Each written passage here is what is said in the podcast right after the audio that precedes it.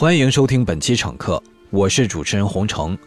今天我们要跟随着嘉宾，快车道 FM 出品人、资深汽车媒体人唐一水先生，在路上找路，寻找一段孤独之旅。随后，我们要进入血色的落基山。嘉宾、旅行专栏作者、公众号撰稿人星雷先生，将把一条路上的不同景色和经历分享给我们。今天我们的故事从南半球开始。大家好，我是唐一水。孤独呢是一个看起来好像是贬义，但在我看来有一些褒义的词。其实，嗯，我们习惯了和大家都生活在一起，所以说有时候孤独会变得挺有趣的。其实大家都可以试试啊，比如说手机开成飞行模式，谁都不联系，然后开一辆车去一个与世隔绝的地方，随走随停，试试孤独，也感受一下自己独处的生活呗。从摇篮山回霍巴特的车上，我摇下蒂姆家皮卡脏脏的车窗，车斗里乱蓬蓬的木马犬比利，在后视镜里看起来像是一头秀发迎风飞扬的小狮子。手机里单曲循环着一首叫做《The Dial Died》的歌，歌里絮絮叨叨地述说着一个中年男人给孩子做早餐、去上班、午休赶不上车。最稀松平常的度过生命最后一天的事儿。我当晚的下榻处是一家老果酱厂改建成的酒店。在过去的数年间，它一直是霍巴特酒店圈的翘楚。拖着行李进了房间，倒在沙发上，我开始合计一个人也要玩得开心的方式。霍巴特只有一个过站，这里的新旧艺术博物馆 Mona。有我想看的草间弥生波点艺术展。博物馆本身来自一位全澳有名的传奇赌徒戴维·沃尔什。金盆洗手后，此公抱着爱吃喝、爱艺术、爱女人的夙愿定居于此。由他打理的这家博物馆，提供给访客的是沉浸式体验。你得从港口乘坐一艘装点着当代艺术元素的渡轮前往探访。然后一头落入戴维设置的各种装置艺术里。霍巴特挺美，可惜不能停留太久，我就要离开这里，重新上路。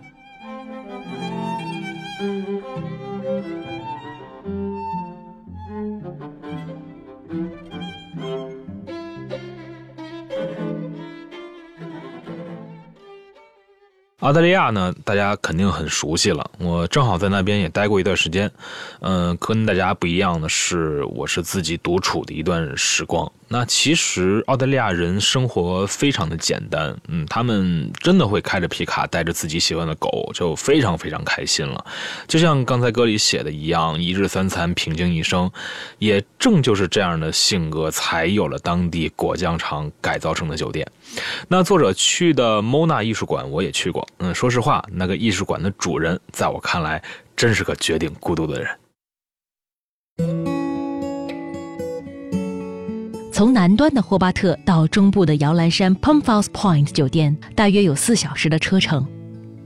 我的车在空空荡荡，同时还充满鲜明景致的路上驶过。远离了海岸和港口，透过车窗，我可以看见草地在退化，森林和山谷一点点变得立体，温度下降，湿度升高，行人越来越少。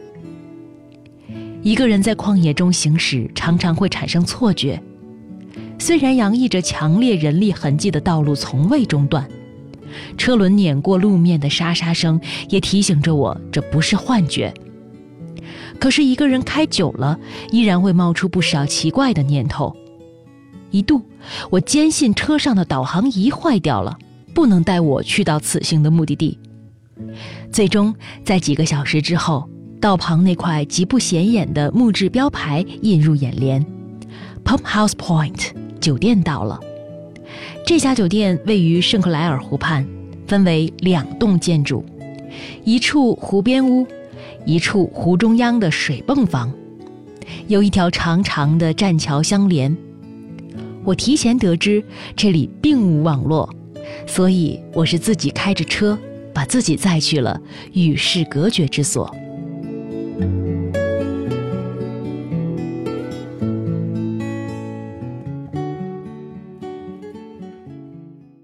那大家在城市里呢，经常对自己说想找个地方静静，去一个没人的地方，自己吃个 brunch，喝一点早茶。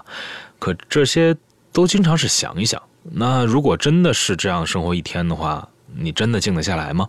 嗯，当初我开车开了五个小时，感觉和作者差不多了，都害怕自己是不是开车睡着了在做梦。那作者把自己送去了没有网络的地方，而我当初是选择自己开启了飞行模式。这种经历没有办法分享，嗯，要不你也试试，大家共同分享一下。在圣克莱尔的日子漫长而又短暂，漫长的是我的社会性令我期待来自外部的消息。哪怕是一条再忙，都能激起涟漪。短暂的是，还没有到退房时间，人高马大、皮肤被晒得红彤彤的农场主 Dim，比约定时间提前了两小时，迫不及待地把我接走。在农场的第二天晚上，Dim，还有他家特立独行的比利，带着我在农场上的山坡上乱窜。就是为让我看到塔州小袋鼠或者是塔斯马尼亚恶魔戴欢。最后，我们锁定了一只袋熊。天色太黑，动物太小，手机很难拍到。Dim 一把抢过，拍了一张虚晃的袋熊照片，留在了我的手机相册里。几天之后，我就是带着那张虚到不行的袋熊照片，踏上了返程的道路。我不确定整整八天的旅程是否医好了我的孤独感。不过半年之后，我又重新行驶在塔斯马尼亚的公路上了。那是一次工作旅行，正赶上北半球的盛夏，塔州的寒冬。我还在路上，只是这次不用寻找方向了。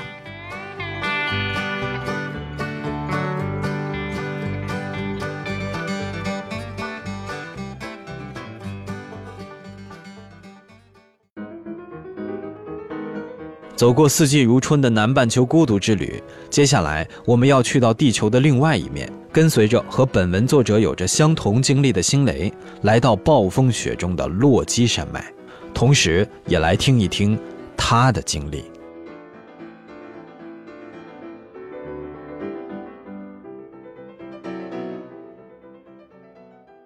Hello，大家好，我是星雷。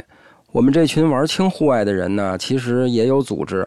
平时滑个雪呀，登个小山什么的，这个两位作者走的这条路呢，其实很多户外爱好者都不陌生，所以我本人也走过，而且同样是在冬天。但是像他们这样说在暴风雪中看看这儿是什么样子，我是真没有勇气去体会。我去的时候，我记得那年好像是下小雪，我开着车就已经非常紧张，要严防死守了。所以还是挺佩服作者的勇气的，觉得他们挺能作的。在这种严冬季节，坐落在落基山脚下的卡尔加里格外萧条。整座城市除了盖着厚厚冰壳且静悄悄的大街、不断变换的红绿灯和穿行期间为数稀少的车辆之外，几乎感受不到任何鲜活的气氛。人们懒懒地躲在厚玻璃阻隔的房子里，睡眼惺忪地看着外面被旋风卷起的冰晶，虚度着极圈区域短暂的午后时光。租车行里冷冷清清的柜台前，办手续的加拿大小伙儿嘻嘻哈哈地问我们这种天租车的动机，然后耸着肩固执的要我们增加五十加元的意外保险。而在国内约好的当地向导，在出发前的最后一个晚上，找了一个蹩脚的理由拒绝与我们同行。这一切都预示着前面的道路并非一番坦途。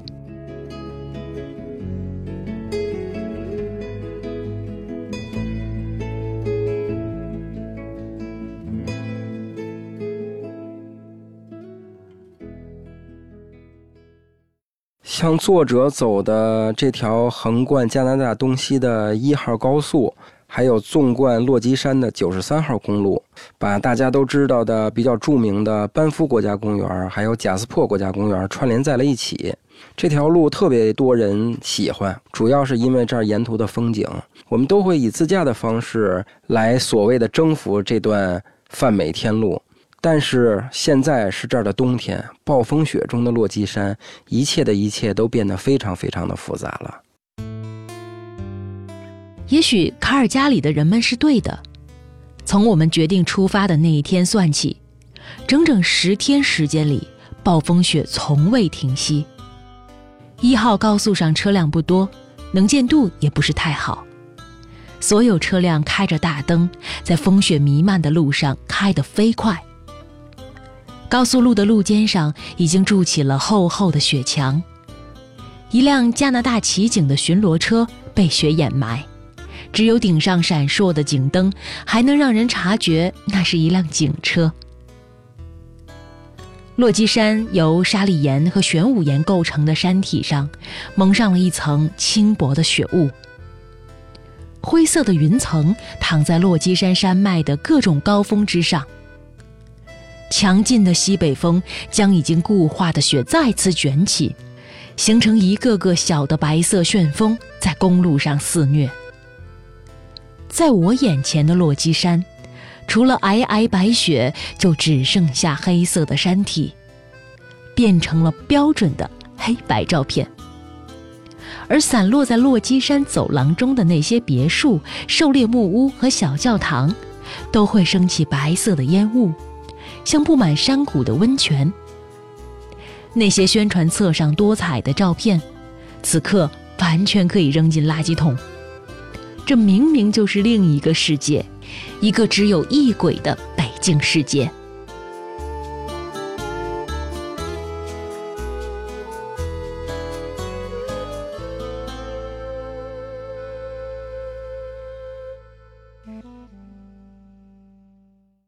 我刚才听了听作者的经历，其实挺摩拳擦掌的，也挺想经历一下这种景色。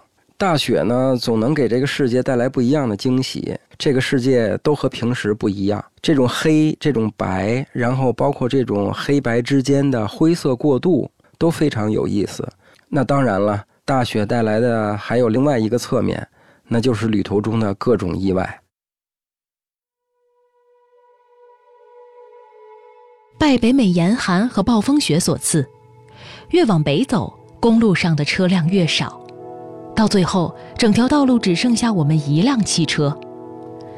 白雪构成的路墙已经没过了车顶，路面的雪松松垮垮的，车子压上去咯吱声美妙悦耳。九十三号公路还有另外一个名字——冰川大道，这绝非浪得虚名。哥伦比亚冰川南侧的大冰舌一直蔓延到公路附近。两侧落基山山巅那些被夏日阳光摧残到退化的大小冰川，在暴风雪停歇的短暂时间里会显露出来。它们被北极来的寒潮滋润之后，变得更大更壮丽。哥伦比亚冰川的游客中心此时已经人去楼空。夏季里无比忙碌的冰川游览车，被大雪埋在停车场的一角。只能看到巨大的黑色轮胎露在外面。九十三号公路两边所有的营地都关闭了。夏天这里总是停满了房车。赶往贾斯伯的后半段路上，缓慢的车速，带着韵律的咯吱声，和拉洋片一样的松树林把我催眠了。不知道过了多久，等我醒来的时候，发现周围到处闪着警灯。我以为我们违反了当地什么法律，被警察包围了，吓出一身冷汗。杨勇在各种自驾乱窜的过程中，把车开到了一个被大雪包围了的警察局停车场里。几个加拿大骑警此刻正靠在警察局的大门边，边抽着烟，边诧异地看着我们。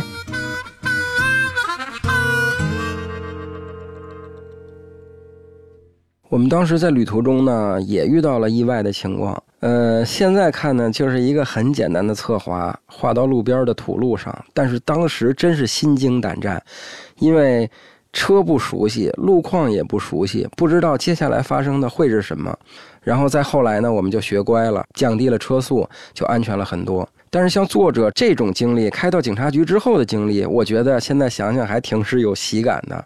呃，旅途中的，其实各种意外啊，总也会对应的不同的收获。我很羡慕作者，一个是这个意外，还有一个呢，就是他们去了那座唯一用中国人命名的山峰。在第二天上午雪小的时候，驱车进入了班夫北边的丛林，在山下一块石碑处找到了登山的步道口。石碑上清楚地记录着这个叫哈林的中国人。在何时何地以何种方式完成了那次伟大的登顶？我们紧跟着先驱的脚步，穿着极其简陋的装备，踩着过膝的积雪，在丛林中模糊可见的路径间穿行。不时会有外国小年轻呼啸着从我们身边没膝的积雪中超过去。从海拔一千二百米的山脚，穿过密集的松林带。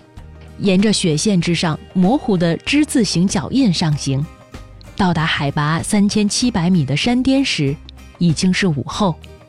我们整整爬了四个小时。站在山巅，脚下是陡峭的悬崖，一排攀岩的岩钉从陡峭的悬崖一侧延伸上来，从这里可以俯瞰整个落基山北麓的峡谷和四周无尽的山体。那条九十三号公路在两山的夹缝中间，变成了一条细细的黑线。雪线之下，丛林铺满了山谷。这里能看到的每一座山峰，在夏天的时候都是登山者的乐园。这里的丛林深处铺满了简易的步道，这一条条的步道沿着落基山的峡谷向外延伸。穿过平原、城市与乡村，最终横贯整个加拿大。庞大的加拿大步道系统绵延一万多公里，就这样隐秘在厚实的松林之中。冬季的落基山就是故事中的化外之地，大自然在这一刻占了绝对上风。动物们重新回到城镇的边缘，没了人声嘈杂之后。每一个身影都变得无比孤单。风雪眷顾着这些身影，很快便淹没在茫茫的白色雪雾之中。人们只能在短暂的午后享受自然馈赠的美景。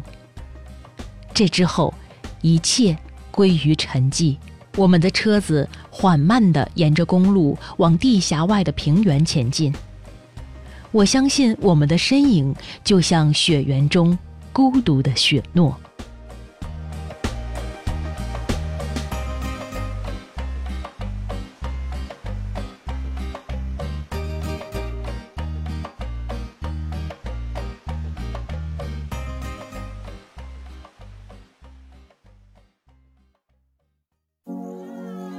感谢聆听《乘客》第一季《谁在路上》。在这一季的十二期节目中，我们一起走过了苍茫神秘的中亚大陆、暴风雪中的落基山脉，一起盘点了公路音乐和电影。乘客的脚步不会停歇。接下来，我们将聚焦于一个特殊的乘客群体——出租车。行业创始一百多年以来，出租车司机和形形色色的搭车人在一起，在萍水相逢的短暂旅程和狭小局促的空间内，演绎着人间百态。在下一季乘客声音纪录片中，我们一起乘坐不同城市的出租车，伴随着那些出租车司机和搭车人们，共同回味他们看过的风景、听过的声音。乘客第二季《继承人生》即将温情上线，敬请期待。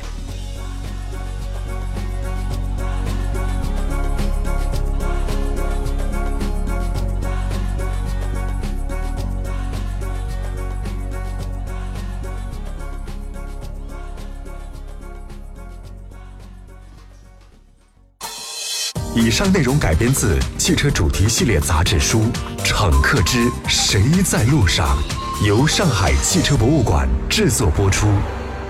驶进生活的多彩腹地，与你一起探索好玩有趣的汽车故事与文化。